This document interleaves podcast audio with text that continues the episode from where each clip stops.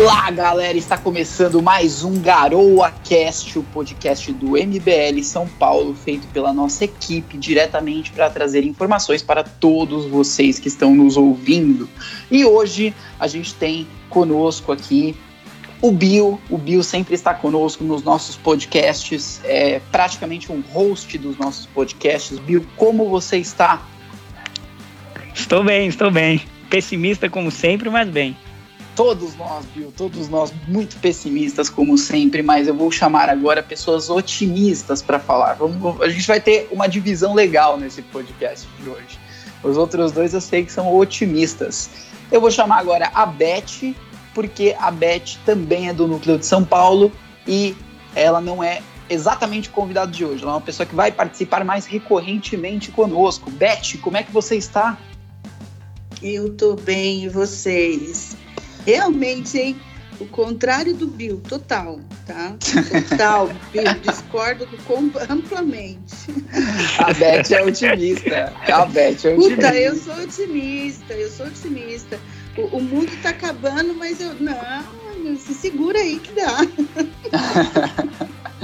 segura no, no, no, na barra do metrô que você vai embora. É, segura na traia. Segura na traia. Vocês, vocês sabem o que, que, é, o que quer dizer segura na traia só? Não faço ideia, Beth. Não faço ideia. É, o que, que significa? Quando você está montando um cavalo, entendeu? Que ele está ah. todo desengonçado, sai correndo. A, a única coisa que te resta é segurar na traia. Entendi. na rédea, entendi. na cela, entendeu? Entendi. Então, mais ou menos é isso, gente. Segura na traia que o bicho vai pegar, mas a gente sai do lado de lá. E o bicho vai pegar e a gente vai agora chamar o nosso convidado de hoje, pré-candidato pelo Patriota a vereador pela cidade de São Paulo, Fábio Barreto. Fábio, como é que você está, meu caro amigo? Olá a todos, olá a todos. Estou positivo, como sempre, ao contrário do Bill também. É, venho aqui nesse podcast para trazer a luz. Ao contrário do Bill, esse Prince of the Darkness, estou aqui para trazer a luz. Muito bom, muito bom. Precisamos de duas pessoas otimistas. Porque eu e o Bill, a gente é pessimista. Sabe? A gente, a gente tem a visão. que o Bill ainda acha, ele vai no Adão e Eva. Se eu vou lá mais, mais atrás ainda, que nem eu falei no último podcast, volto a repetir. Não sei o que, que Deus foi extinguir dinossauro na Terra.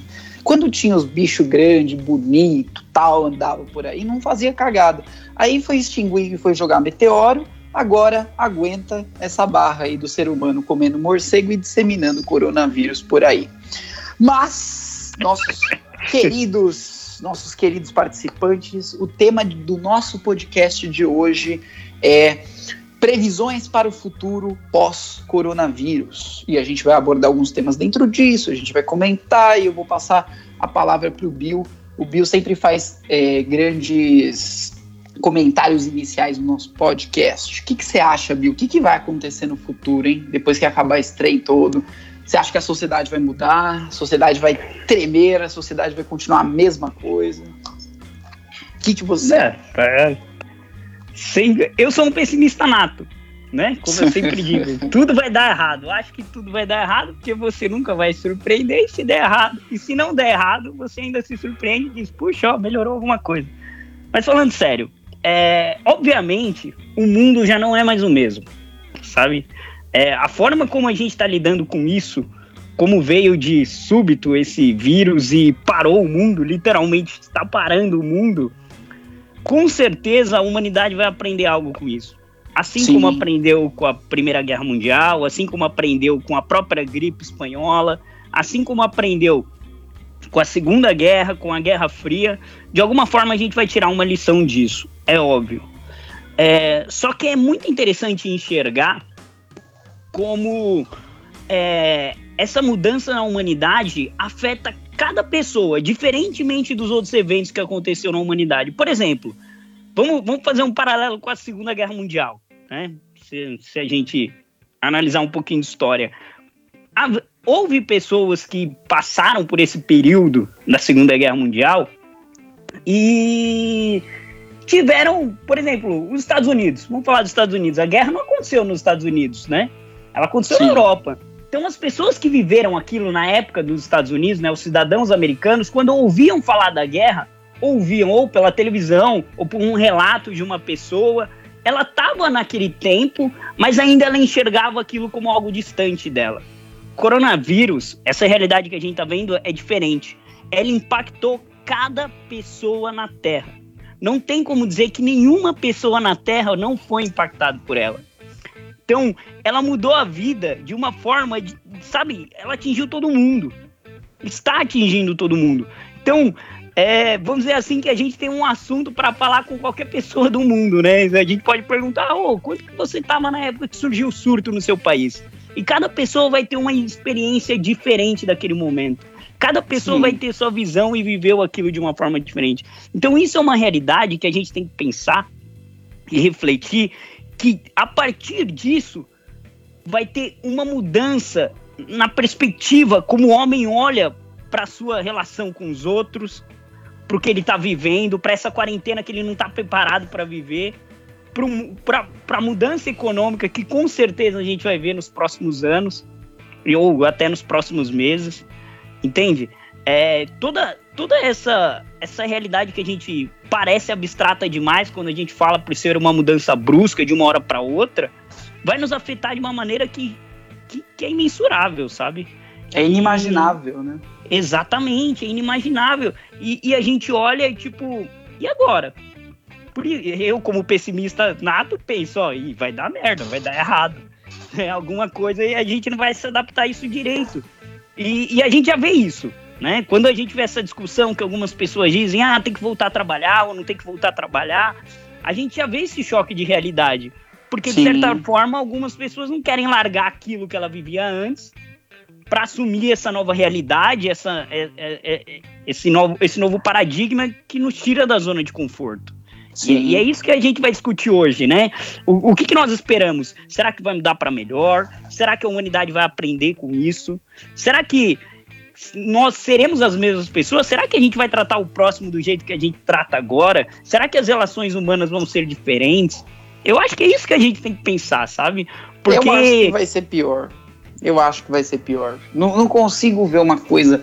Ah, vai ser muito melhor. Porque assim, vai, vão ser tiradas lições disso tudo que está acontecendo, né? É o que você falou, as pessoas vão ter um, um valor maior, muito provavelmente, por atividades que aconteçam é, open air, né, as atividades que acontecem em parques, na rua mesmo, em mesas de bar, esse tipo de coisa que hoje em dia a gente não tem, a gente vai ficar um tempo sem isso e a sociedade vai ter que conviver com isso. Então acho que pós isso, nós vamos ter um período em que a gente vai valorizar demais, demais, demais essas coisas que são feitas fora de casa. Por outro lado, eu acho que muita gente vai se prejudicar financeiramente com esse tipo de crise. E eu acho que as pessoas vão sair piores desse tipo de crise, não só em termos de, de finanças, não, mas em termos de respeito ao próximo. A gente está falando de Brasil, né? Você, fez um cenário mundial aí, eu achei maravilhoso, mas trazendo um pouco para o Brasil, a gente vai ver as pessoas.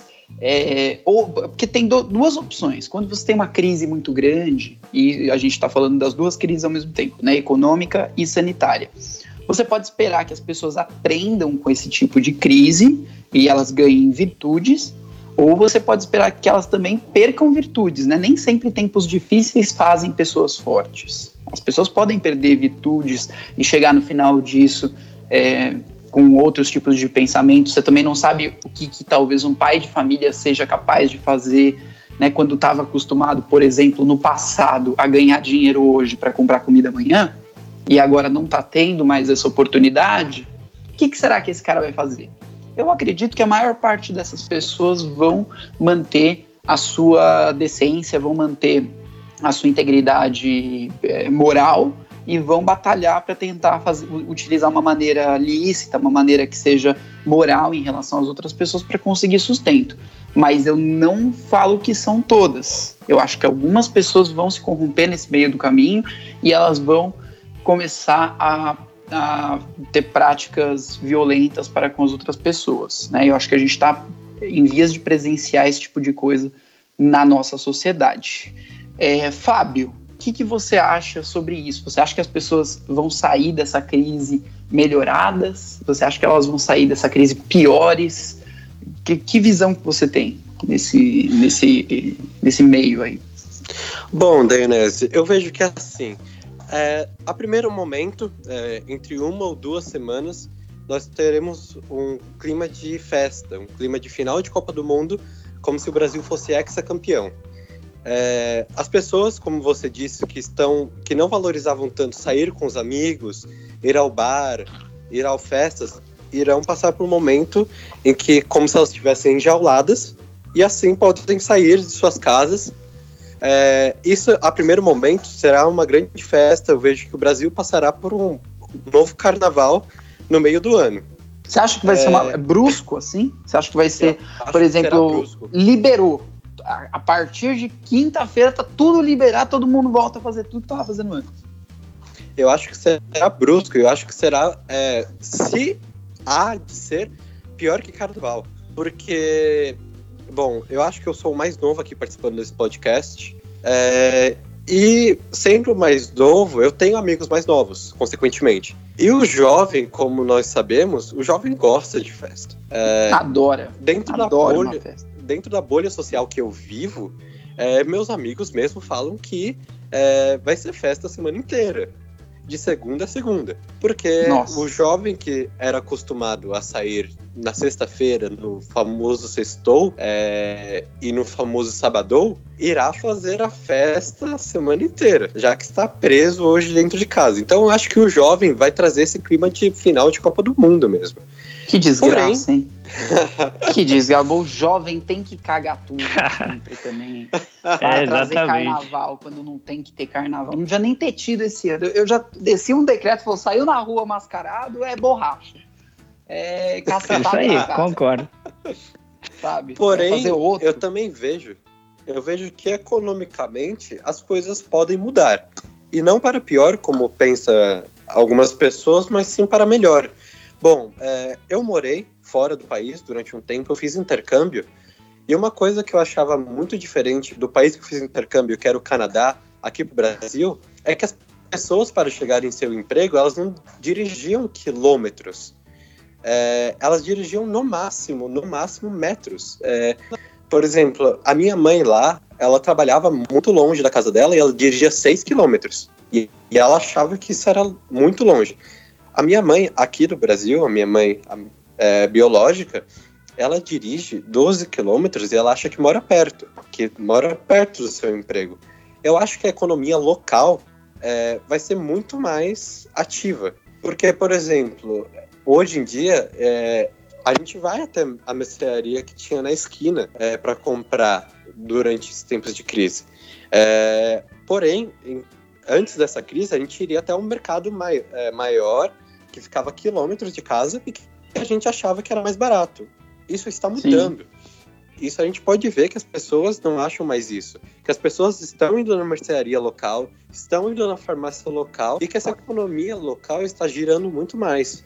Então eu acho que isso é um ponto que se deve achar positivo da crise.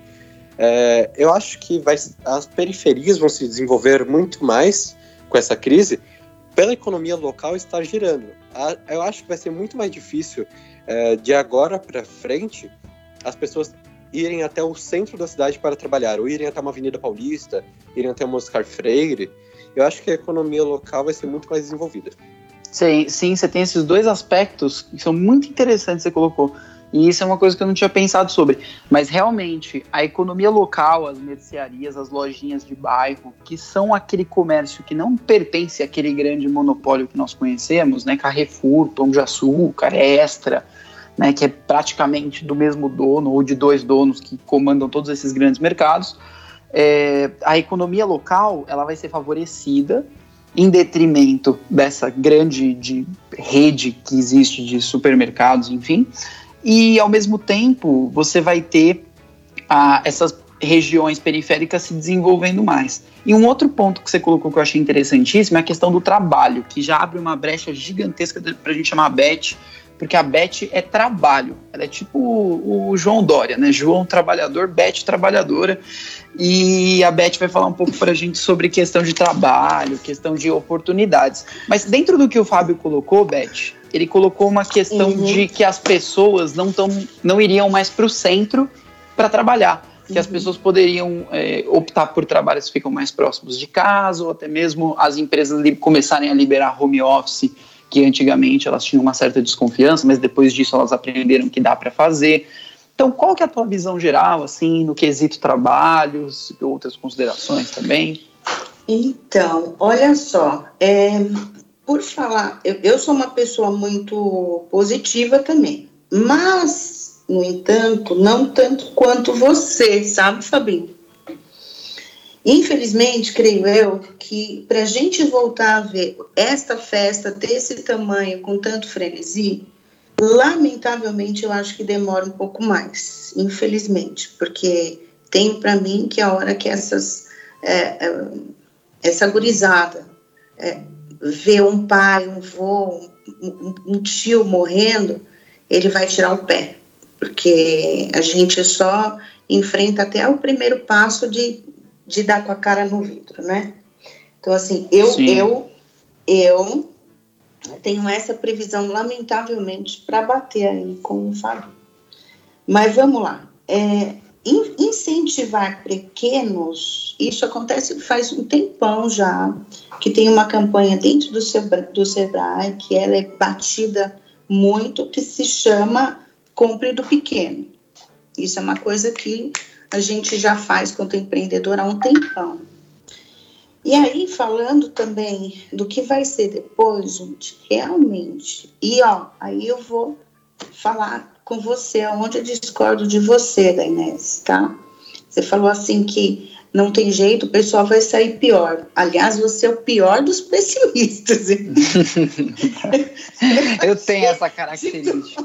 Eu tenho essa característica. Aí, rapaz, você. Não, eu coloquei, eu deixei em dúvida, Beth. Eu deixei em dúvida. Eu falei, não sei se vai sair melhor, se vai sair pior. Porque eu sou assim, eu não trago respostas, eu trago uhum. perguntas. Uhum. Eu gosto de deixar pontos de interrogação em cima da cabeça das pessoas, parecendo Sim. aqueles pontinhos do The Sims, sabe? Graças a Deus que tem gente que pensa por si, né? Senão, Sim. senão a pessoa pira, entendeu? Então, assim, vai haver uma movimentação. Está na hora, o Daniel, sabe o que está acontecendo? Está na uhum. hora de reposicionamentos de marca. A geração mudou. Hoje o consumidor é outro. Uhum. Então, assim, a, esta nova geração tem um conceito de consumo muito diferente. Sim. Muito diferente do madeiro, entendeu? Então, assim, o que está acontecendo hoje? bazares, é, gente que faz feirinha na rua. Gente, eles estão fazendo um super grupo que você não precisa mais ir lá na feira lá comprar. Então, o que, que eu quero dizer com isso? Eu quero dizer que a forma como o brasileiro se vira para fazer negócio, essa é a hora daquele empreendedor que se reinventa Sim. formar o próximo negócio dele. E o brasileiro então, é assim, é especialista né, em fazer isso. Ele é, é maravilhoso para fazer isso. De tanta dificuldade que a gente já recebeu de governos do passado e de um monte de outras coisas que a gente teve que conviver, e não só nós, as gerações anteriores, os nossos antepassados, então, eu acho que o brasileiro desenvolveu essa característica, né, de, de empreendimento, de ir atrás, de burlar, de conseguir driblar as dificuldades. Meu, a gente, assim, a gente já, aquele cara que é empreendedor mesmo, ele nasce queixo duro, que é o que eu falo assim. É quem consegue ganhar não é quem se sai bem, é, que, é quem apanha mais, quem mais sabe apanhar, entendeu? Não sei se eu, se eu consegui me fazer entender, mas é isso. É aquela tá... máxima da luta, né? Que você não, não, adianta você saber bater se você não sabe apanhar. Né? Se você ganha... sabe apanhar, você dura a luta inteira, você fica a luta inteira apanhando e você resiste até o final da luta para você poder dar um golpe no futuro. Exatamente. Se você não sabe apanhar, você leva um soco, cai no chão e já é. Fechadíssimo. Sabe qual é a analogia que eu faço? Uhum. O, o, o, empreendedor que é o, o, o de, de, chão de fábrica, vamos dizer assim, né? Esse, esse empreendedor ele supera qualquer coisa. Já o empreendedor que começa o negócio com muito dinheiro, plano de negócio certinho, todo, ele já não sai tão forte de uma crise dessa, não. É mesmo? Você tem esse feeling? Tem, tem. Puxa, se tem. o empreendedor, o empreendedor que ele vem da base, da base lá, ele, ele já naturalmente precisa de ajuda, entendeu? Então, por exemplo, eu conheço uma senhora que ela faz é, churrasquinho hum. é, na porta da casa dela. Ela tem um fornecedor que tem cada espeto maravilhoso que você não tem noção. Noção. Aí, o hum. que, que ele fez? Olha, ele pôs uma canetinha na orelha e, e, e anota todo mundo. Qual é o público-alvo dele? O público-alvo dele é quem come churrasquinho na rua. Quanto vai custar? Meu, esse cara abastece de churrasco todos os empreendedores que estão na rua vendendo churrasquinho. Hum, que legal. E muitos se juntam para comprar dele, que eu já fiz isso, para comprar com ele quem está cadastrado lá. Mas ele ah, só cadastra, ele só cadastra churrasquinhos de rua. Isso aí é uma coisa legal, né? Você se juntar com outros é, do mesmo setor que estão fazendo uma compra. Se vocês vão fazer uma compra de mais ou menos o mesmo produto, vocês conseguem juntar, fazer uma compra grande e conseguir mais desconto, né? Conseguir é, um preço melhor na mercadoria para você poder revender pelo mesmo preço e lucrar mais com isso. Hum, né? e o lucro. Daí, hum, isso, pode falar. É arroz com fe... isso aí é arroz com feijão para nós. É cada malabarismo absurdo. Mas, gente, é aquilo que eu falei. Segura na traia, porque tá havendo uma divisão mesmo, você entendeu? É uma, é uma, é realmente eu acho que é um momento de, de é, reposicionamento de marca. O que, que é que importa de fato? Entendi. É você vai pegar empresa... só a essência da empresa, o que realmente é... importa, e colocar é... isso à tona em detrimento das outras coisas que não são tão importantes. Justamente. Olha, eu fiquei indignada indignado é, com tanto de pessoas que falou eu não piso no madeiro mais. O que, que aconteceu essa história do madeiro? Explica direito pra gente, pra gente ter essa. Vocês não estão sabendo? É tipo assim, ó. Eu fiquei ele... sabendo meio por cima, sabe? Mas pro ouvinte, é... pro ouvinte captar bem e ter certeza tá que. Uh, vamos lá. O Roberto Justus, o quem mais, meu Deus? Roberto Justus. Ele veio a público, soltou um tweet lá que, gente, tem 20 bilhões de pessoas no mundo, entendeu? Vai morrer é, 0,05%. Não vai acontecer nada aqui no Brasil. olha, olha o que o cara fez, o que ele postou. Sim. É uma Depois... coisa horrível, né? Não, não, não é. tem empatia pela vida do outro ser humano. Exatamente. Totalmente Aí contra veio... o. E provou que não sabe fazer conta ainda. Ele provou é, que não é. sabe fazer conta, porque o número Exatamente. de casos, se ele seguisse naquela proporção lá, o número de casos deveriam se aplicar ao que a gente está tendo agora. E muito pelo contrário, a gente já tem um número de casos altos e mesmo assim o número de mortes continua subindo. Se ele, se ele seguisse, seguisse na proporção dele ali, o, o número de casos deveria estar tá maior para atingir o número de mortes que ele estimou na continha dele lá. Então, enfim.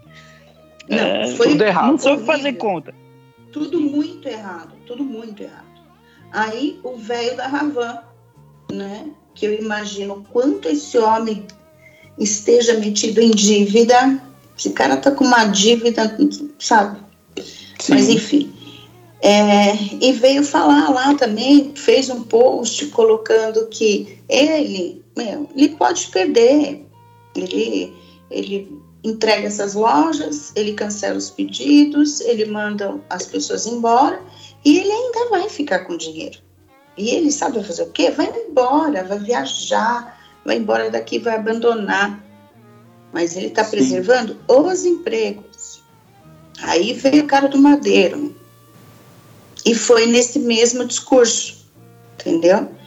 Quando uhum. foi no dia seguinte, é, ele demitiu 600 funcionários. Olha só, ele estava ele tava com um discurso, no dia seguinte ele se contradisse e fez completamente contrário. Não, ele demitiu as pessoas. Ele falou: não, não, ele falou, a gente tem que voltar a trabalhar na linha dos justos. Uhum. Tá? É, e foi, nossa, sobrou pancada toda a vida para ele. E, é. e ele no dia, foi lá e demitiu. Demitiu 600 funcionários no dia seguinte, que ele recebeu críticas lá. Olha então, que assim, eu fui no Madeiro acho que duas vezes na vida, viu? Eu não vou nesse estranho caro aí. Eu vou. Geralmente eu como o dog daquele tiozinho que vende, sabe? Que é barato e é sujo. Que provavelmente você vai pegar uma doença alimentar comendo. Mas eu não me importo. Eu, eu gosto. Eu vou e, e, e como. É, o Fábio é jovem e deve fazer a mesma coisa, porque jovem é assim também. Sai da balada, vai naqueles carrinho que fica na frente, que vende de tudo e, e, e pede ali e tal. É, é, assim, Fábio, com os teus amigos? Sim, sim. E eu acho que isso do jovem também é bom, porque o jovem ele tá pouco se importando se é o madeiro ou se é o tiozinho da esquina. O jovem está apreciando aquilo que ele precisa, que é comida é, ele satisfaz sua necessidade com pouco. O é, jovem, o jovem pega... raiz ou o jovem Nutella?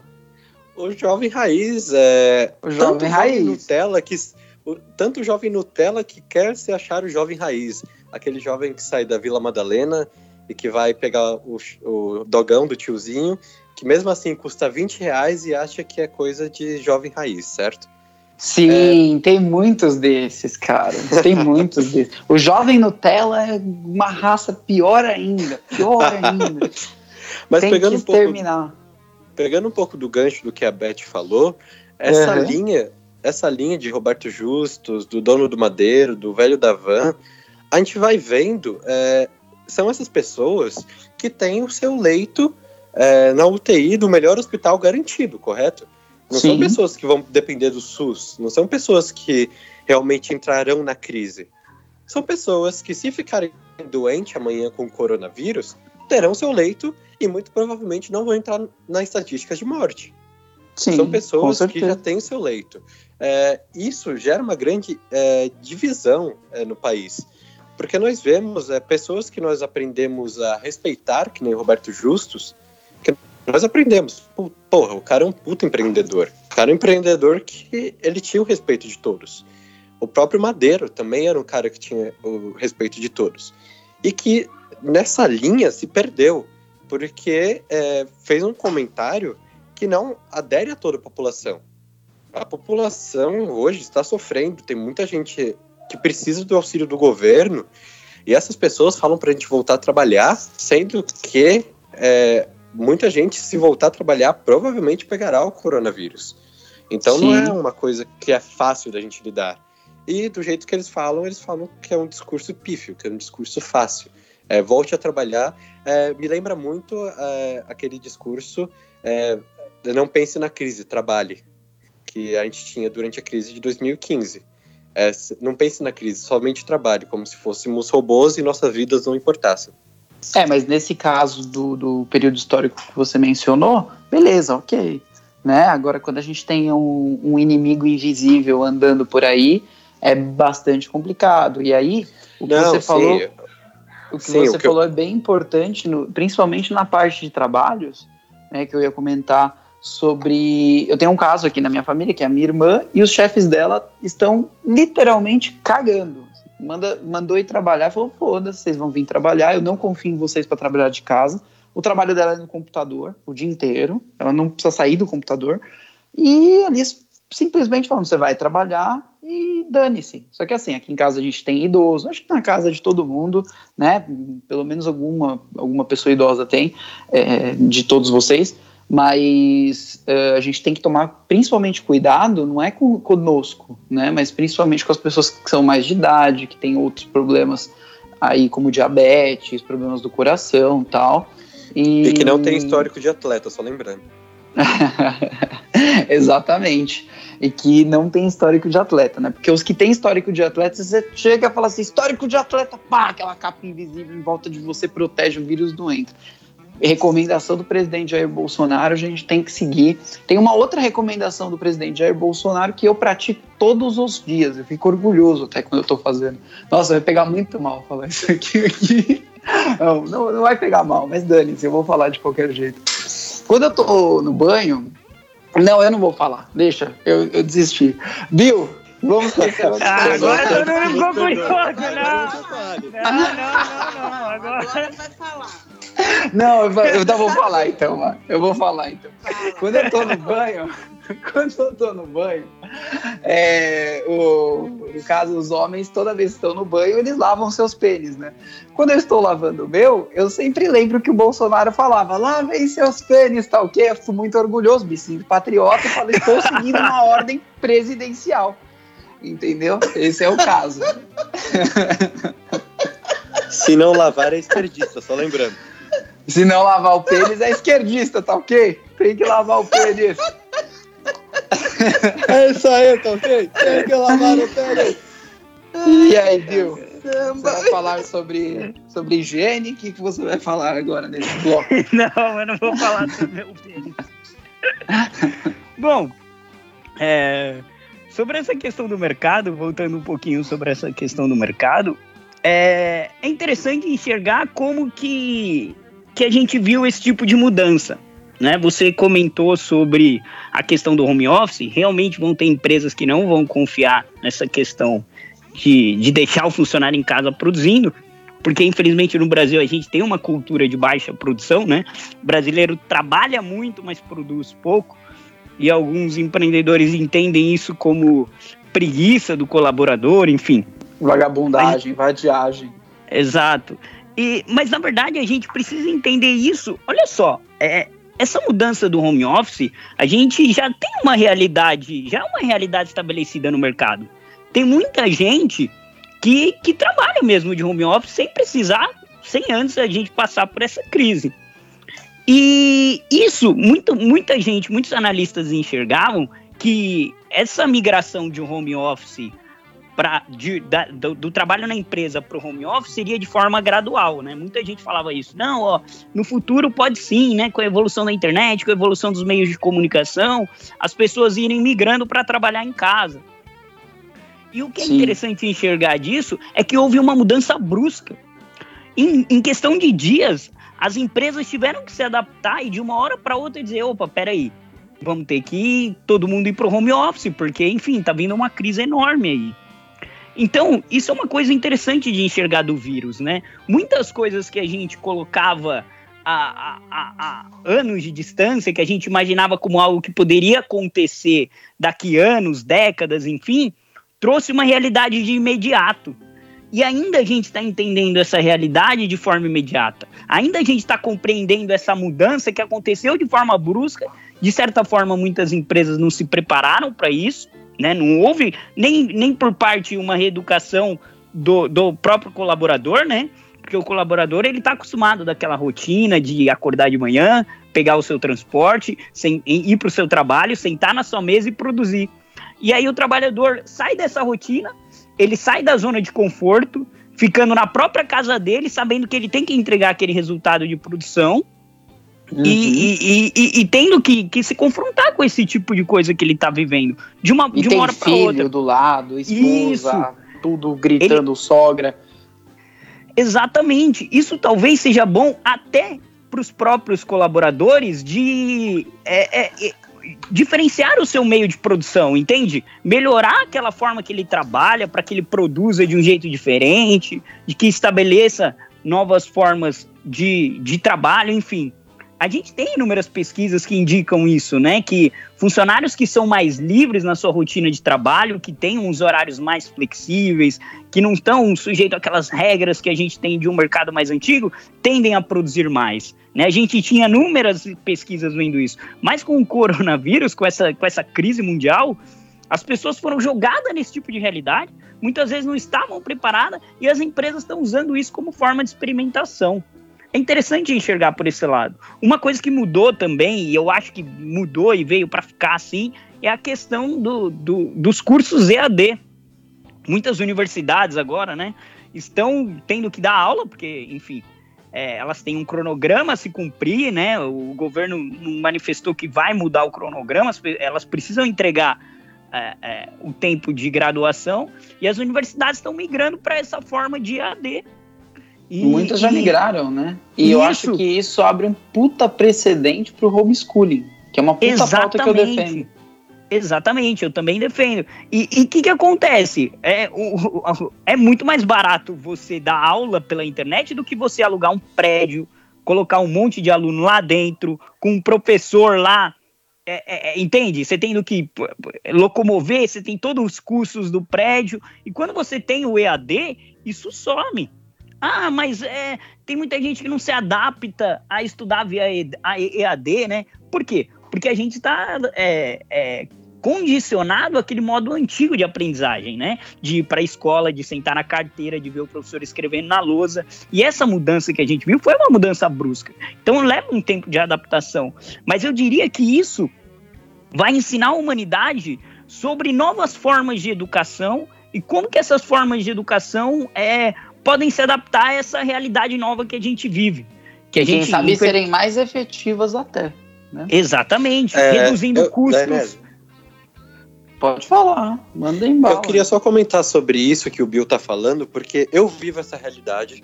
Eu sou estudante de economia é, e eu vejo é, esse. Escola austríaca ou escola de Chicago? Não, eu tô estudando economia no geral. Eu, agora, Econometria? É, agora eu entrei uh. nas matérias de econometria, é, estatística avançada, é, é, estatística, é, estatística é bom, é importante. Econometria joga no lixo. Aprende só para fazer a prova e depois tchau. Não serve, não. Bom, é, é assim que todo mundo vê também. O próprio professor vê assim. Mas eu, eu vejo essa, essa coisa do EAD do mesmo jeito que o Bill está falando, que é uma nova forma de aprendizagem. Eu, por exemplo, eu tinha que acordar 5 horas da manhã é, para chegar na faculdade. Minha aula começava às 9. É, uhum. E hoje em dia eu acordo 8 e meia, estou muito mais descansado e aprendo muito mais no EAD. Então é uma nova forma de a gente ver. É claro que você tem seu tempo de adaptação. Na primeira semana eu não conseguia aprender nada. Eu olhava para o computador, eu não entendia nada do que acontecia.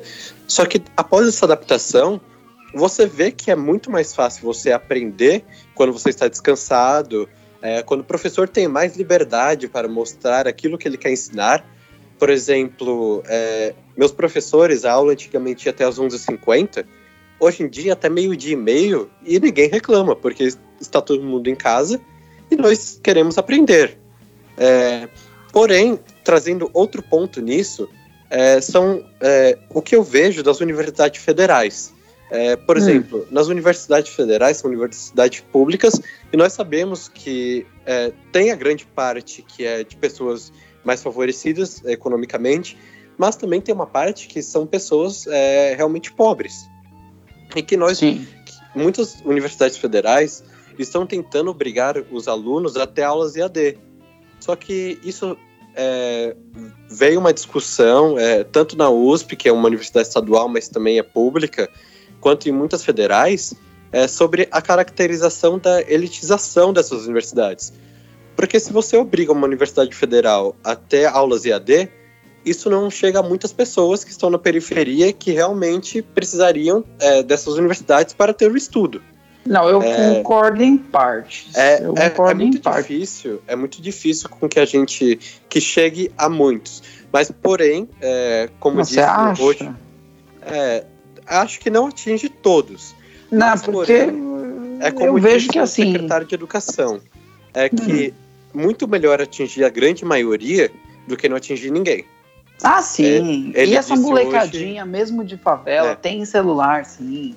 E é, o problema é que é o seguinte: a Universidade Federal, eu acho que tem muito mais incidência de alunos que têm muito mais dinheiro.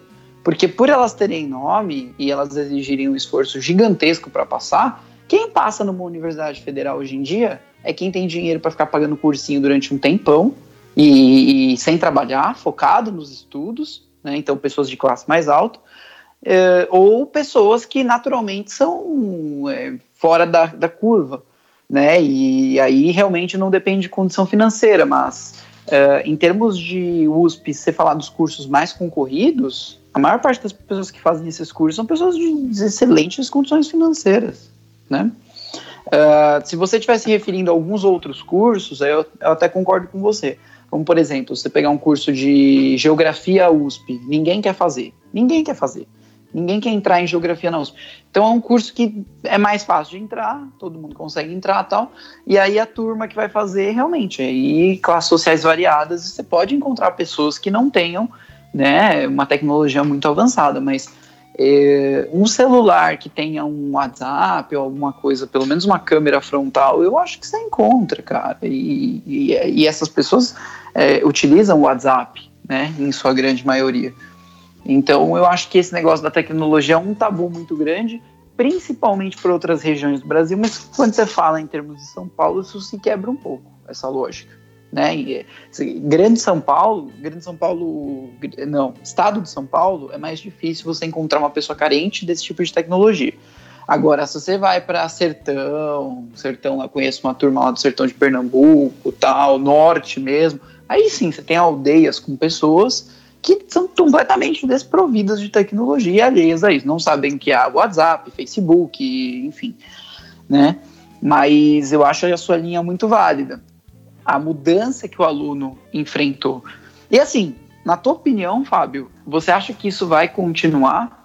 É, você acha que depois que a gente sair dessa, né, visão do futuro agora, você acha que as aulas vão, vão continuar sendo assim? Ou que no mínimo a faculdade vai dar essa opção para o aluno de fazer aula EAD, é, em vez de, por exemplo, que nem no seu caso, acordar 5 horas da manhã e chegar às 9 na faculdade, até achei estranho esse tempo. Em 4 horas de traslado, você vai. Onde você faz faculdade? Campinas? Não, eu faço na Avenida Paulista, mas aqui eu pego um ônibus e que eu vou só de ônibus, então eu demoro umas duas horas, duas horas e meia para chegar. Nossa! Caramba! É, porém, eu acho que assim, Dainese, as universidades desde o ano passado, já tenta aumentar o EAD. Bom, como funciona hoje? É, antes da crise, né? É, nós tínhamos cinco dias letivos e um deles EAD. Um uhum. dia por semana você não ia à faculdade, você tinha uma matéria online. Bom, desde o ano passado, é, já tinha proposta no MEC para ser dois dias, para serem dois dias no EAD. É, teve várias controvérsias, tanto que foi um dos principais temas daquele congresso que a Uni faz, patrocinado com dinheiro público, mas enfim, essa é outra pauta. É, teve várias é, propostas para isso e várias propostas contra. Uhum. Porém, é, é uma tendência de agora isso aumentar o EAD. Porque nós vemos que a universidade, ela realmente não gosta de ter o espaço físico. Não é bom para a universidade ter um espaço físico. Por exemplo, Muito caro, na né? Paulista.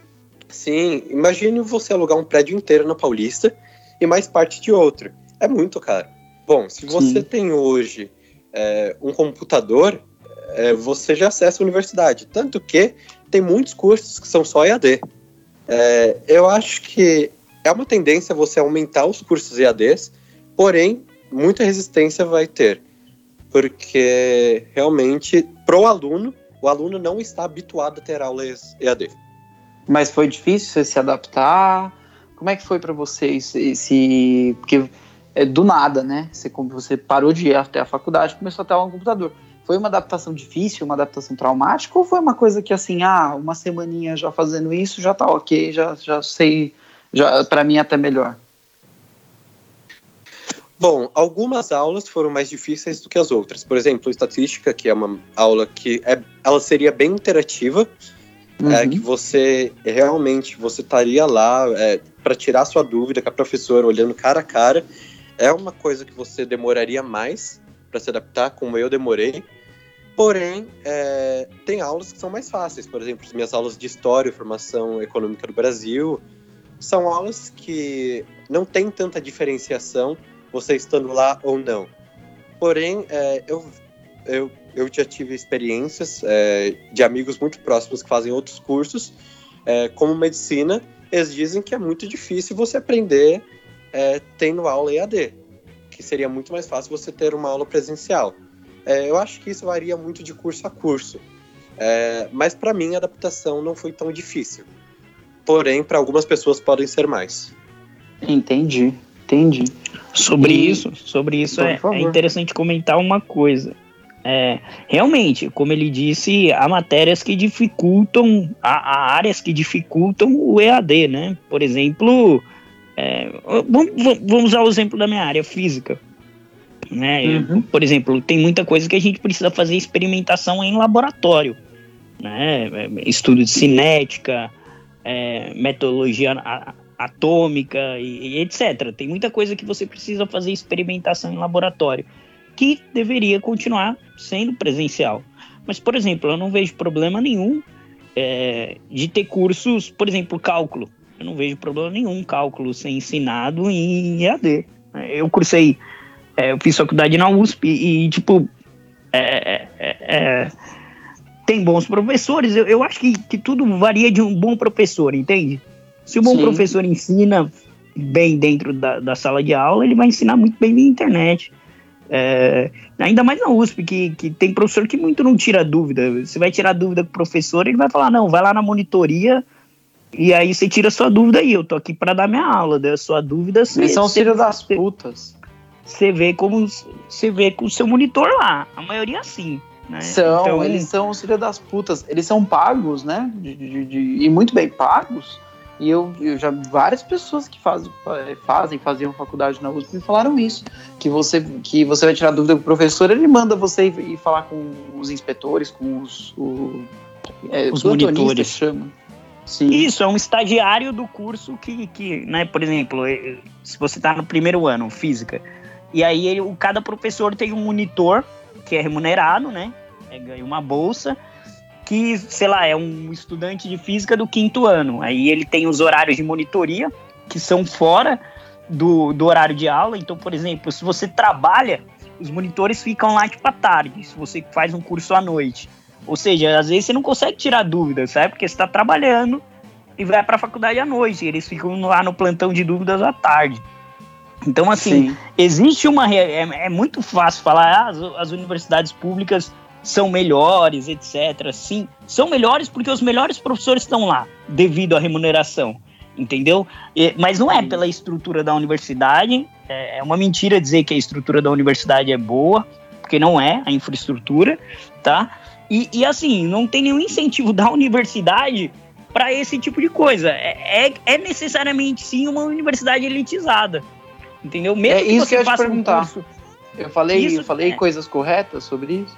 Falou, mesmo que você faça um curso que tem baixa demanda, por exemplo, física, física tem baixa demanda. Quem vai prestar física? Só quem é maluco.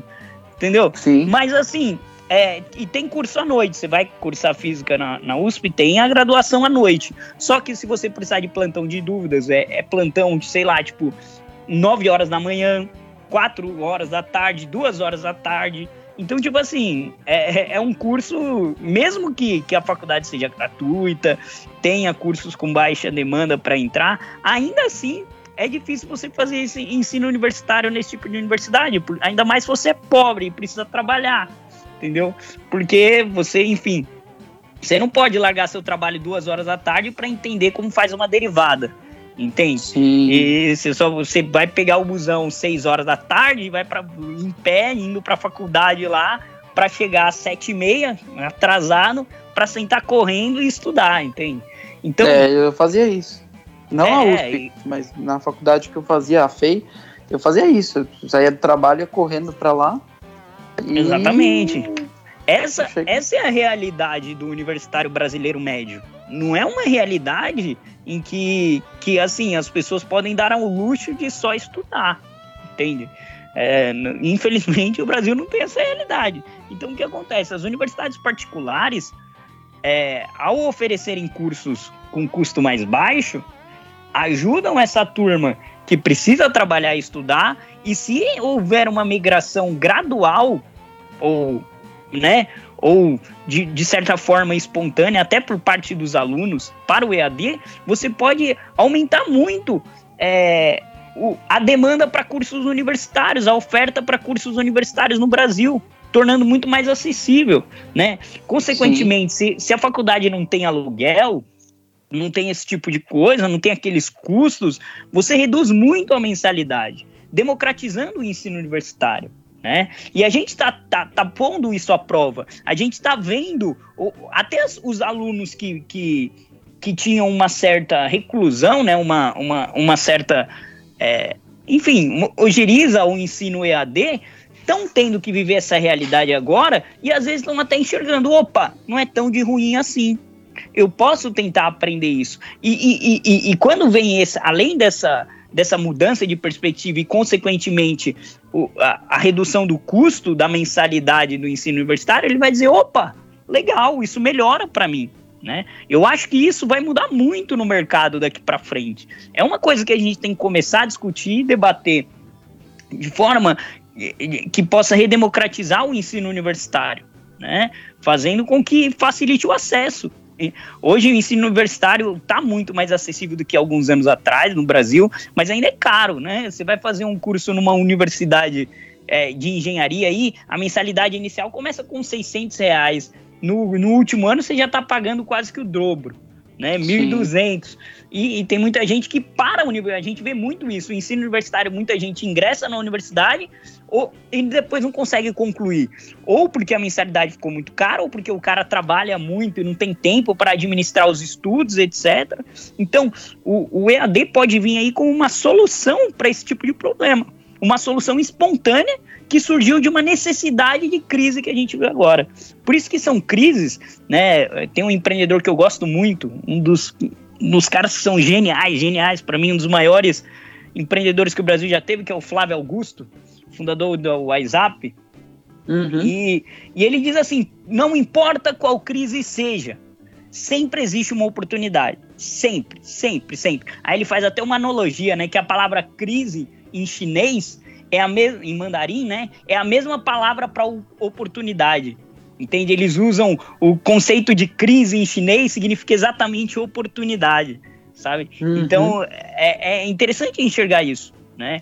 É, interessante. É, os empreendedores têm que, que, que olhar daqui para frente como um período difícil, né? E, eu não estou dizendo que tem muitos preocupados em quebrar e devem estar mesmo, tá? Porque eu acho que muitos empreendedores vão quebrar, mas eles têm que enxergar isso uma oportunidade, como a Beth disse, de ressignificar o negócio, de ter um pensar um, um, um rebrand, né, de marca, de, de atuação, de modelo de negócio, enfim, para se adaptar a esse tipo de coisa e atender as novas demandas. Os supermercados, por exemplo, eu sinceramente acho que, que, que os mercados vão tender a ser cada vez menores e, e, e, sobretudo, as entregas dominarem, sabe? É, é, cada vez mais vai surgir serviços de entrega em supermercado. Porque Sim, as pessoas estão tava... vendo que, tipo assim, opa, eu não preciso mais ir no supermercado, olha, eu consigo ter comida aqui em casa sem sair de casa. Exatamente. E isso, e isso vai mudar o comércio, sabe? Vai favorecer principalmente os pequenos, que podem conseguir fazer entrega, vão começar a competir com os grandes, né? E, e, e enfim, é, essas são as perspectivas que pode mudar na humanidade daqui para frente, mas assim, a gente tem que encarar a realidade. Não pode dizer também que, que tudo vai ser mil maravilhas, porque a gente vai passar por tempos difíceis, né? A gente está vendo isso, esse desespero do pessoal para voltar a trabalhar é reflexo de uma coisa na população, que é a falta de educação financeira né? As pessoas, é, enfim, né? O brasileiro tem essa nata desde a época a gente é um reflexo disso da hiperinflação que a gente teve, né? Esse negócio de fazer compra por mês, né? O brasileiro médio faz a compra do mês, né? Então todas as famílias têm esse esse esse hábito de fazer compra do mês. Da onde veio isso? Da onde veio esse hábito? Ó, veio da hiperinflação né? Porque Sim. na época da hiperinflação lá, a pessoa recebia o salário, tinha que ir no, no, no, no mercado no outro dia para fazer as compras, porque daqui dois dias o preço poderia estar tá três vezes, quatro, cinco vezes maior. Então surgiu esse hábito, as pessoas recebiam o salário e iam fazer a compra do mês, né? E aí o brasileiro criou esse hábito é, convencional, né, cultural, por assim dizer, de, de, de todo mês ele tem que ir lá fazer a comprinha de estoque. Se você vai para os outros países, por exemplo, não, não existe isso. Nos Estados Unidos, como as pessoas recebem por semana lá, eles têm o hábito de fazer compras para a semana. E eu é acho muito mais depois... saudável, né? Isso.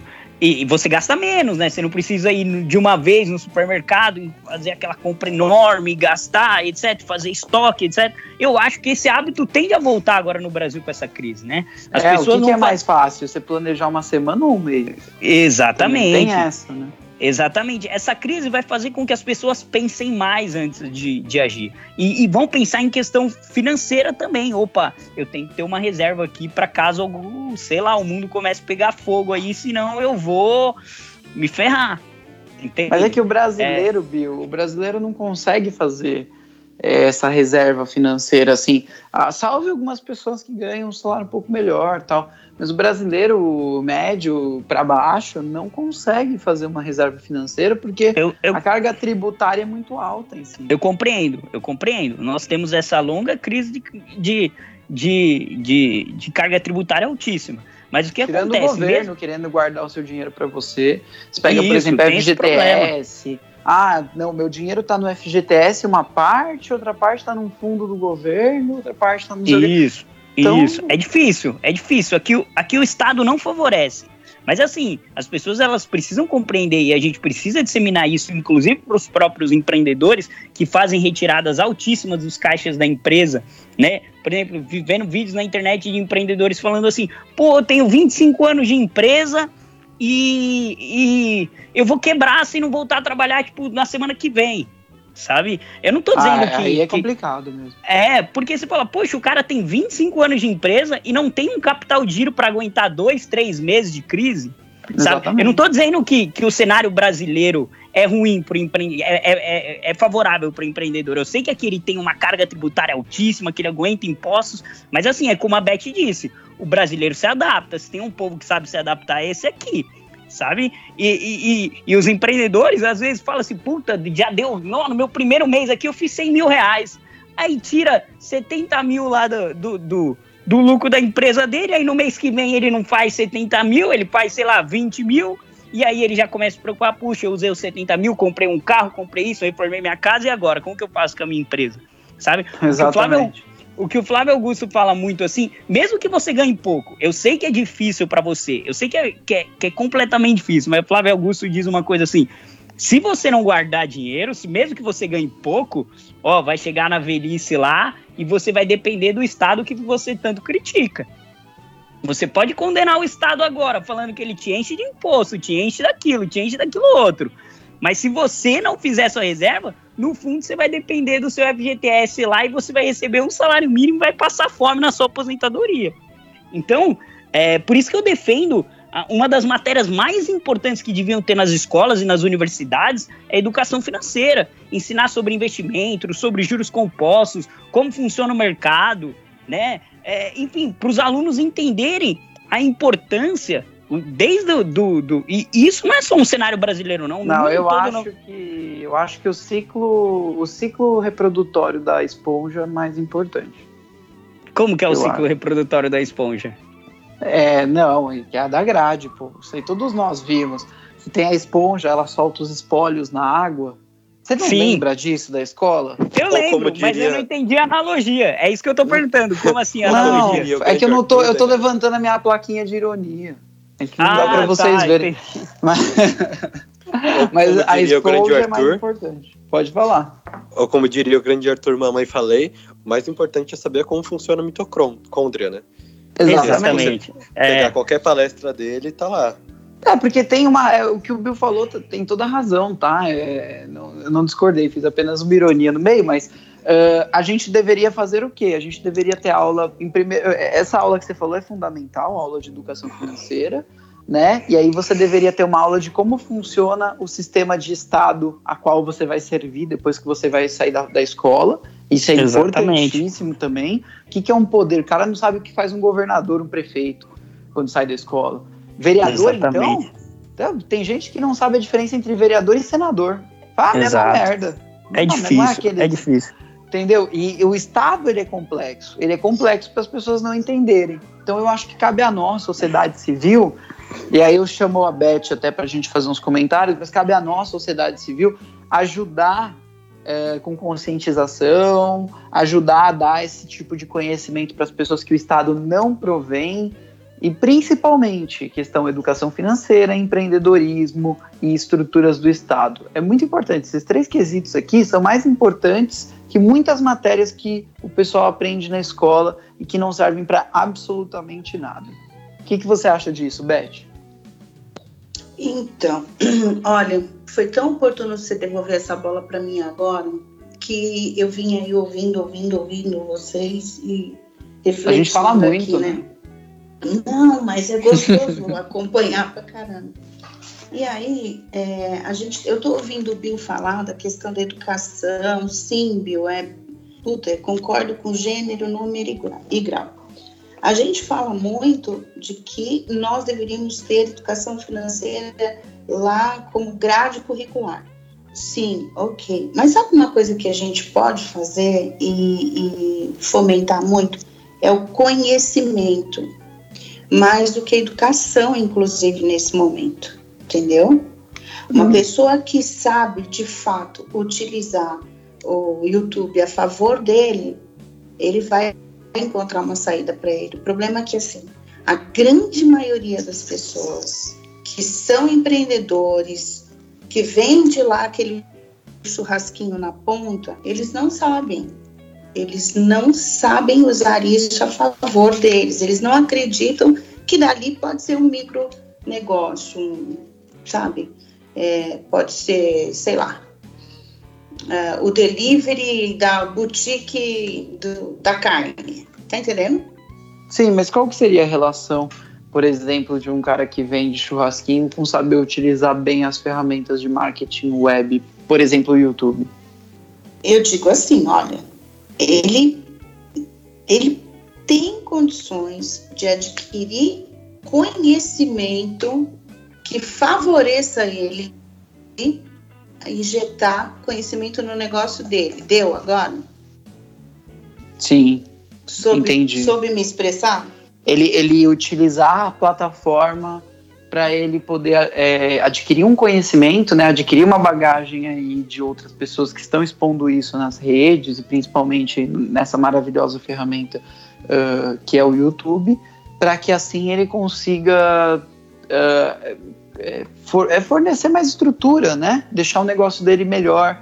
E, e aquele famoso Kaizen, né, Beth? Essa palavra você deve conhecer de longe. Kaizen, né, que é a melhoria contínua, né? Isso, é. E, e, assim, eles não veem isso, sabe? Eles não usam essa ferramenta como conhecimento de gestão do negócio dele, ou simplesmente para ter ideia. Né? Uhum. Eu, eu, eu, eu, vou dar um exemplo bobo. Tem um aplicativo chamado Pinterest que ali é incrível. Você inova seu negócio só com aquelas milhares de ideias, milhões de ideias que aparecem e muitas vezes o nosso pequeno empreendedor não tem sequer esse conhecimento de usar essa ferramenta. Que é simples, que é onde eu falo que a gente é, precisa disseminar esse tipo de conhecimento, entendeu? Sim. Que, que o celular não serve só para o WhatsApp, o Instagram não serve só para botar foto bonita, entendeu? São ferramentas, né? É, eu brigo muito, Danese, com os meus irmãos, muito, porque eles não usam, eles ainda estão no Facebook lá. Sim. Então, eles não sabem o que está acontecendo. E, e, é assim que eu enxergo esse pequeno empreendedor aqui também, sabe? É... Bom, mas eu acho assim, vou fazer a minha então, porque eu tenho que falar do meu grupo, posso? Pode, fica à vontade. O programa é livre, Beth. Pode Dá falar licença. do que você quiser. Eu até falei do Bolsonaro lá vendo com outras coisas. Eu vou fazer propaganda do meu núcleo, certo? No meu grupinho, que é de empreendedorismo, tá, gente?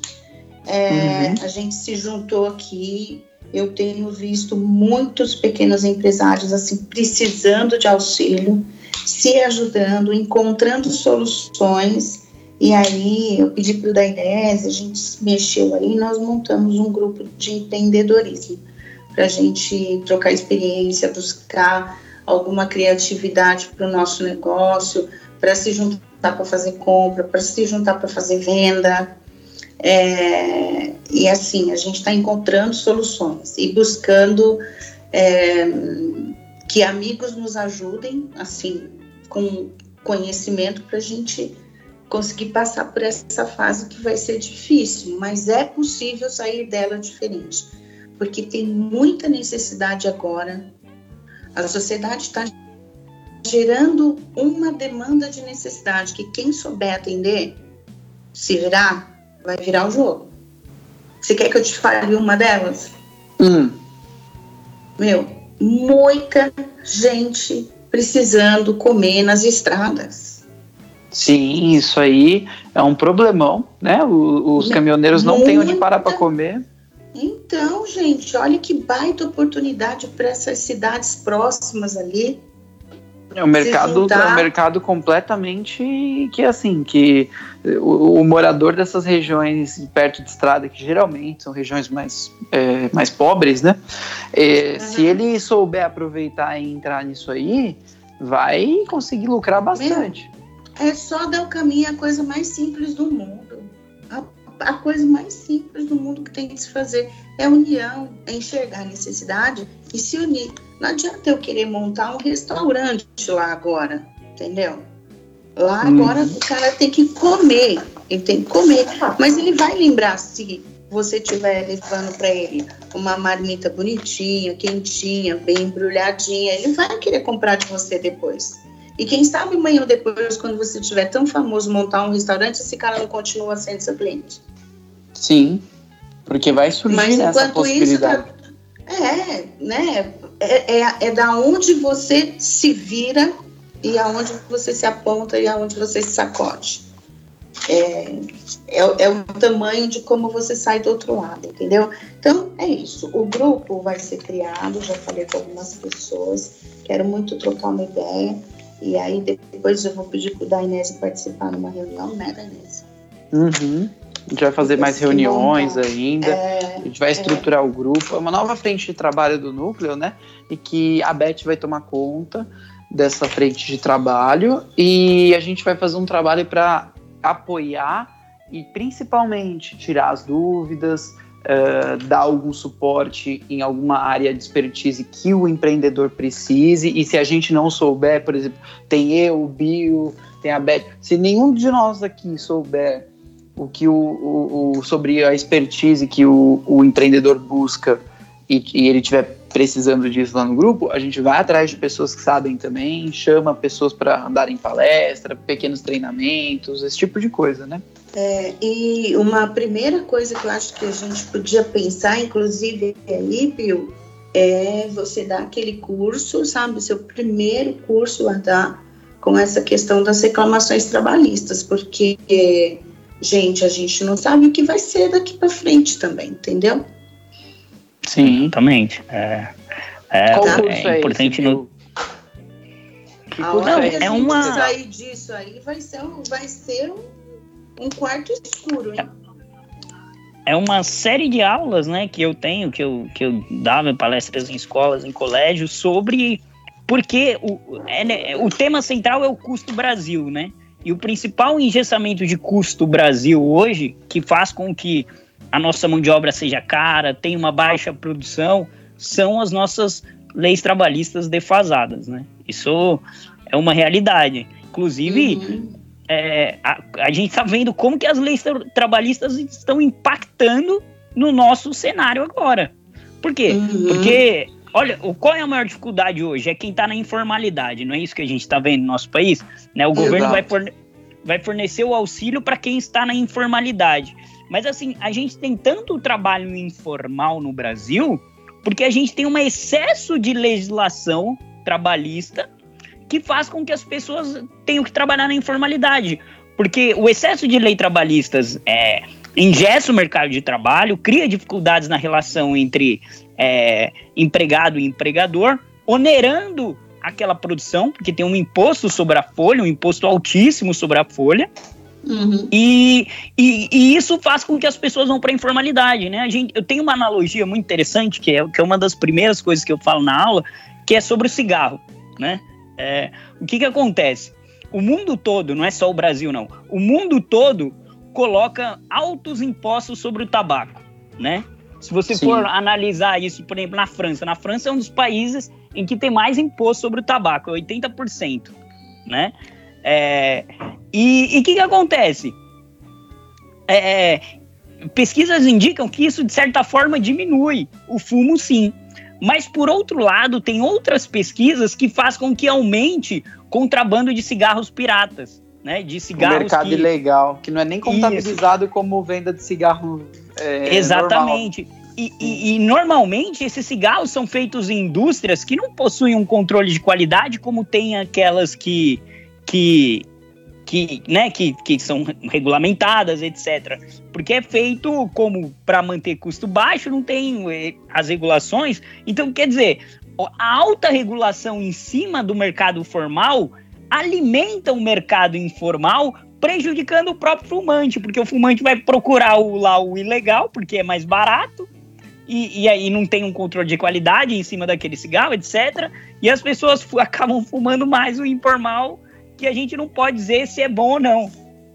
Acontece a mesma coisa com o trabalho.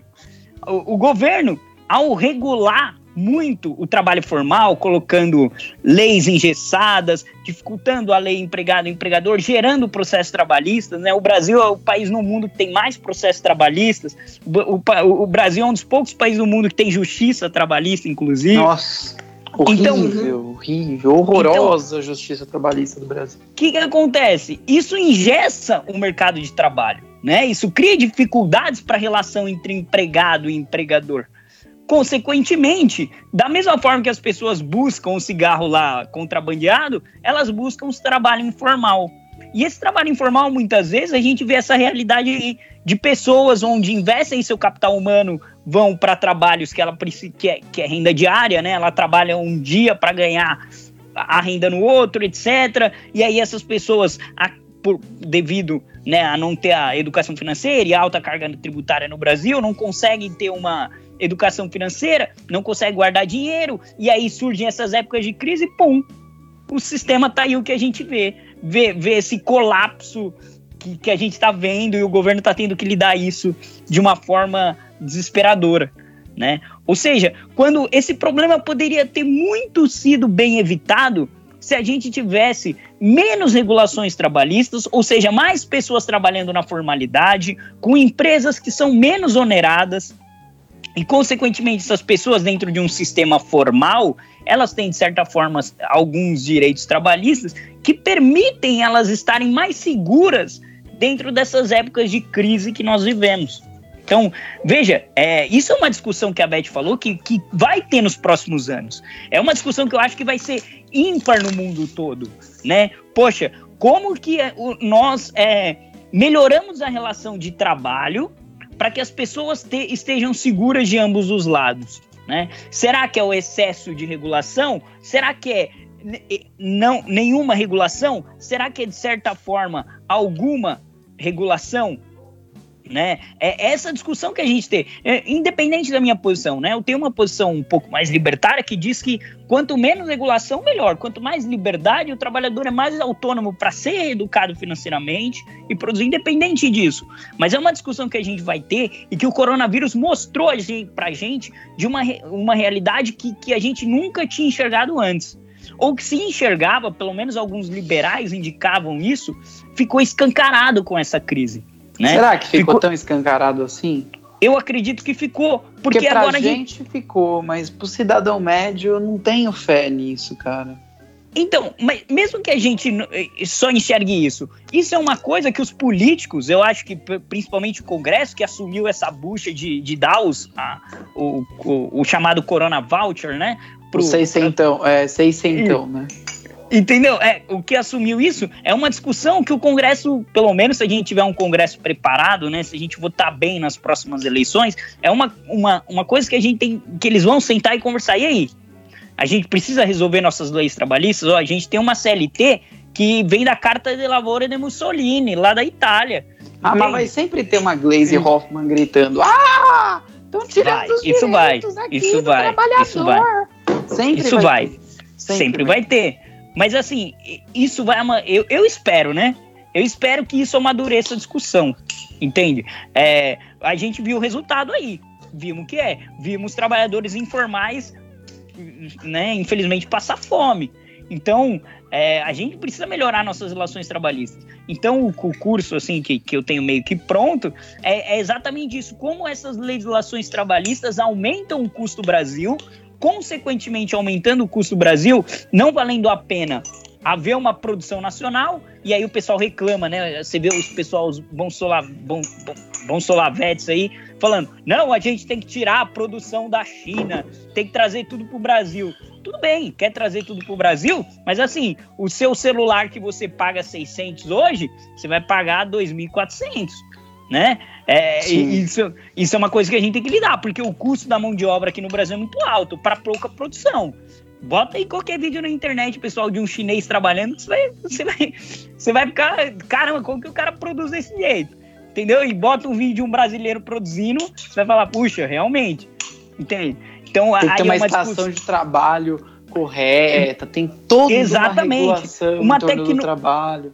Isso. Então é difícil, é difícil, sabe? É uma discussão que a gente tem que ter, amadurecer, porque até hoje, se a gente falar em em oh, vamos mexer na CLT, eu, é, entendeu?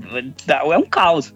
Então, é, eu acho que talvez possa surgir essa discussão, mesmo que o brasileiro médio não entenda isso, e, e falar de regulação trabalhista para um brasileiro médio, ele vai achar que o FGTS é bom, ele vai achar que o INSS dele é bom, ele vai achar que as férias dele remunerada é boa, ele vai achar que o 13 terceiro dele é bom, ele vai achar tudo isso. É, Mas, assim, porque se, se você fala que é direito, ele acha bonito. Se você Exato. falar que ele tem o direito a uma bala na testa, é capaz de gostar também. Exato. Mas a gente precisa educar. A gente precisa educar. Dizer, ó, nesse curso eu explico, ó, gente, o FGTS não é isso. O FGTS é, é, é, rende menos que a inflação. Se você pegasse esse dinheiro e fizesse um investimento em renda fixa, qualquer um, pega um rendimento em tesouro, tesouro direto, que é o que menos rende. Você vai render duas vezes mais do que rende no FGTS. Entende? Sim. É, e, e, ô, gente, mas aí, mas peraí. É, se você, ao invés de você pegar, o governo tirar lá os seus 11%, você pegar esses 11% do seu salário todo mês e, e aplicar no Tesouro Direto, no final lá você vai ter um dinheiro muito maior do que você teria no FGTS, já descontando a inflação. Então, a gente precisa educar as pessoas nisso, né? Educar principalmente os empreendedores. Porque os, educando os empreendedores, você educa os funcionários e, e, assim por diante. Né? E não só isso, ó. O 13 terceiro, gente, não existe. Você sabia que existe cinco meses do ano que tem. É, é, quatro meses do ano que tem cinco semanas e você recebe por mês. Então, essas cinco semanas aí extras que você não receberia, porque recebe o salário de quatro meses dos outros meses, é o salário do FGT do, do 13 terceiro que entra no final do ano. Ou seja, nada mais é que o salário já trabalhado por você, não é um salário a mais. Né? Então, Sim. tudo isso a gente, a gente precisa educar. Leva tempo? Leva muito tempo. Leva muito tempo. Né? É, o Brasil cresceu. Quantas décadas tem de CLT aí? Desde 1988. Olha aí quanto que está na nossa Constituição. Então, é, é, desde, na verdade, bem antes, né? Porque foi Getúlio Vargas, né? Foi Getúlio Vargas. Então veja, é, é, é, demora, é, uma, é um trabalho de formiga, mas é, é, a única solução, não tem jeito. Chesterton, né? Um dos melhores autores que já passou na história da humanidade. Leiam Chesterton, O Homem Eterno. Leiam esse livro, inclusive. Chesterton dizia coisa: como que a gente muda o mundo? Ah, muita gente cria aquelas teorias mirabolantes para mudar o mundo, para tornar o mundo melhor. Só tem um jeito de mudar o mundo, só tem um jeito. E aí Chesterton responde: mudando a si mesmo. Sabe? E aí, mudando a si mesmo, o seu amiguinho do lado, pelo seu exemplo, vai mudar também. E por assim por diante, o amiguinho do lado dele se muda. E aí eu ensino para minha filha ela ser uma pessoa melhor e mudar. E etc, etc, etc, etc. É um trabalho de formiga. Até que o mundo seja um lugar melhor se é que a gente vai ver mundo um lugar melhor. Mas é o único jeito. Entende? Sim, então, sim. É, é, é, é, nesse ponto. Então, se, quando a vai lançar esse grupo de, de empreendedorismo e a gente ter essas aulas e aprender isso e divulgar isso, a gente pode criar uma forma de disseminar isso em larga escala, é, é importante. Porque mesmo, mesmo que isso exista muito, né? É, isso é fácil. Você bota aí no YouTube, pessoal, ó porque as leis trabalhistas prejudicam os trabalhadores. Vai aparecer uma série de vídeos. Vai aparecer o rosto do Bill no, no é, YouTube. Não, não. Tem gente muito melhor ensinando isso, economistas muito melhores. Eu aprendi com os caras, né? Tem economistas muito melhores ensinando isso aí. Mas é, é, é preciso também trazer uma linguagem, um meio de comunicação que a Beth falou, para o vendedorzinho de churrasco. Entendeu? Hoje ainda tem uma elitização desse tipo de conteúdo, que a gente precisa uhum. quebrar essa barreira e levar para o cara médio lá, pro, pro cara do churrasco. Explicar para ele, você pode dizer para ele, pô, você falar de inflação pro cara, você falar de tesouro direto, essa coisa, ele vai olhar para você e não vai entender nada. Mas se você usar essa analogia do cigarro e explicar como como o mercado se comporta com excesso de regulação, ele vai, opa, ele vai pegar e ele vai entender uhum. aquilo, sabe? É Sim, é dessa maneira e... que a gente tem que fazer. É, e por exemplo, o cara vendia churrasquinho é, na porta, vamos supor, ele vendia churrasquinho na porta do de um estabelecimento, de um shopping, vamos supor, né? Ele vendia o churrasquinho dele na porta do shopping, aí uh, ele vai ter que se reinventar. E como é que ele vai descobrir isso? Então ele tem que pesquisar o mercado que está à volta dele, ver quais são os pontos legais dele atuar, ver onde está tendo movimentação de pessoas tal, é, por mais que seja um pouco triste isso que eu vou, vou dizer agora, mas, por exemplo, durante a crise, se o cara quer continuar trabalhando, coisa que nós não recomendamos, nós recomendamos que você fique na sua casa, tá? Mas se o cara quiser continuar trabalhando, porque não tem outras opções, mas enfim, ele vai ter que verificar outros pontos, porque o shopping já não está mais aberto, e, trabalhar, por exemplo, vender churrasquinho em locais que estão tendo movimento durante a crise ou que no futuro ele enxerga que venha a ter mais movimento. Eu fiquei muito curioso para saber o que, que, o, o, que, que o Fábio está bebendo. O que está bebendo, Fábio? Bom, agora água. Ah, muito bom. Muito bom. Jovens não bebem muita água, viu? Jovens não bebem muita água. É. Bom, agora, né? Porque agora há pouco estava na live do Jorge Matheus e não era água que estava bebendo. Era. Não, suco de maçã suco de maçã. Melhor que refrigerante. Pode falar, Beth. Hum. Peraí, agora. Bom, Dayanese. Pode. Só, pode. só aproveitar um pouco do gancho do que o Bill e a Beth vêm falando. É, eu queria dizer que no Brasil, muitas pessoas elas não trabalham para se fortalecer, trabalham para sobreviver. Sim. É, isso condicionado graças ao nosso excesso de regulação. Por exemplo, é, se eu chego hoje no cara do churrasco da esquina, ele não tá preocupado em aumentar o negócio dele. Ele tá preocupado no que ele vai comer amanhã. É, em vender a mercadoria dele hoje para o prato de amanhã estar garantido. É, isso se deve ao excesso de regulação, ao excesso de impostos que a gente paga.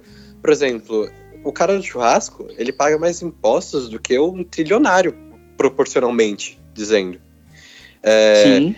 E isso, o que eu acho é muito errado, porque se você trabalha cinco meses é, no Brasil, né? Você trabalha cinco meses para você pagar imposto, e os outros meses, os outros sete meses que sobram do ano, você trabalha para pagar aquilo que você já deveria ter com o que você paga de imposto. Por exemplo, saúde, educação. O brasileiro médio que tem seus filhos na escola particular e que tem é, médio alto, né? Seus filhos na escola particular, é, paga seu plano de saúde, ele trabalha os cinco meses para pagar a saúde estatal, a escola estatal e os outros sete meses para pagar a escola particular e a saúde particular. Então, no Brasil, o excesso de regulação que a gente tem faz com que a gente pague duas vezes aquilo que a gente já paga. Sim. É, então, é, muito, no Brasil, a gente tem muito dessa teoria de trabalhar para sobreviver, não para se fortalecer.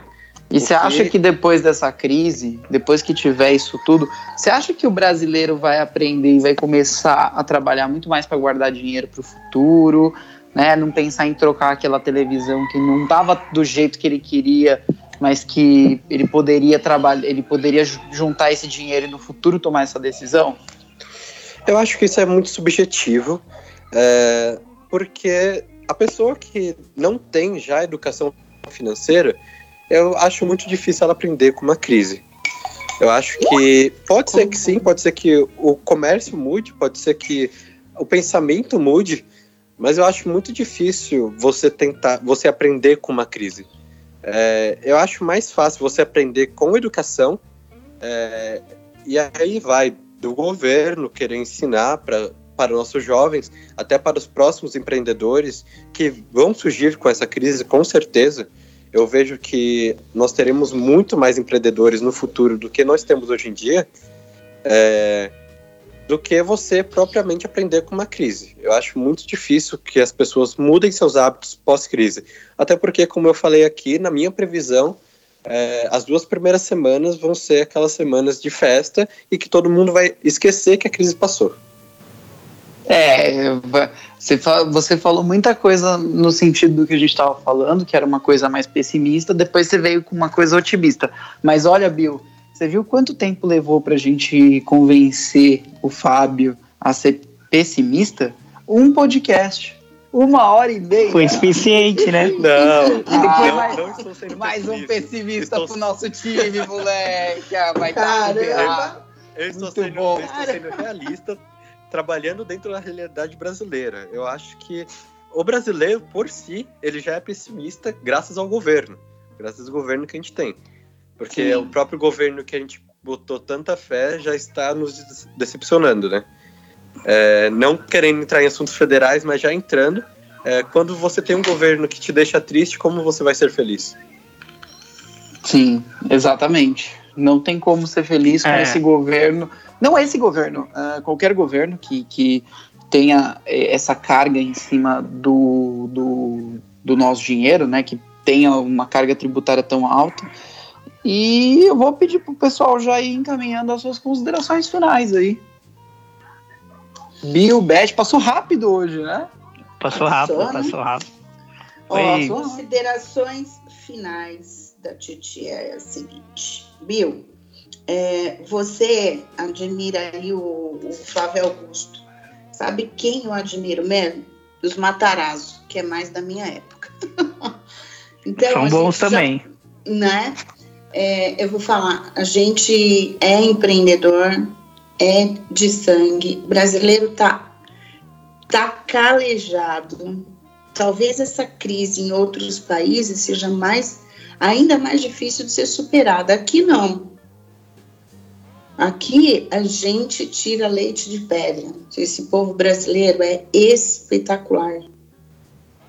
É um povo trabalhador, é um povo de, de, de sangue. Gente, se vocês vissem o número de pessoas que estão se colocando à disposição para ajudar o outro, é uma coisa impressionante. Está levantando, sabe, um, um, grupo de pessoas que vai sair mais forte do que isso. Vocês uhum. vão ver. Isso aí, Beth. Estou impressionada. Isso aí. E você é, se mantendo otimista, apesar do nosso programa, muito bom, muito boa a sua participação aqui. Eu agradeço bastante. Uh, Eu agradeço. Fábio, gostaria de fazer suas considerações finais?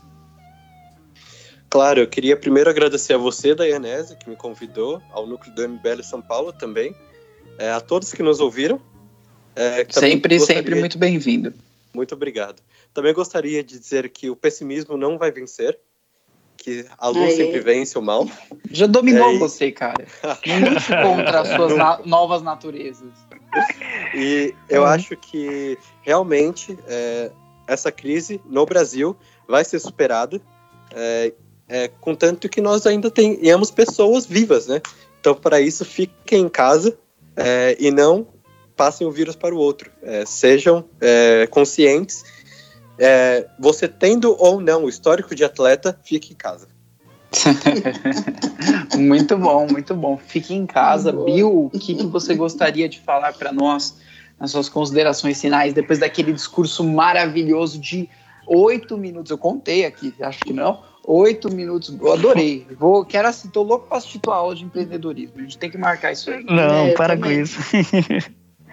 Bom, é... Bom, gente, vamos lá. Mais uma aí para enfrentar. Crise no Brasil é uma terça-feira monótona, né? A gente vê crise aí. então, é, tipo. É, mais uma aí que a gente vai ter, só que essa é grave. Essa envolve vidas de fato. Então, gente, claro, tem uma crise econômica que vai vir aí, já, já tá vindo, né? O mundo todo tá em recessão. Mas assim, estudos indicam que mesmo se a gente volta a trabalhar, para voltar agora a trabalhar, as coisas tendem a piorar.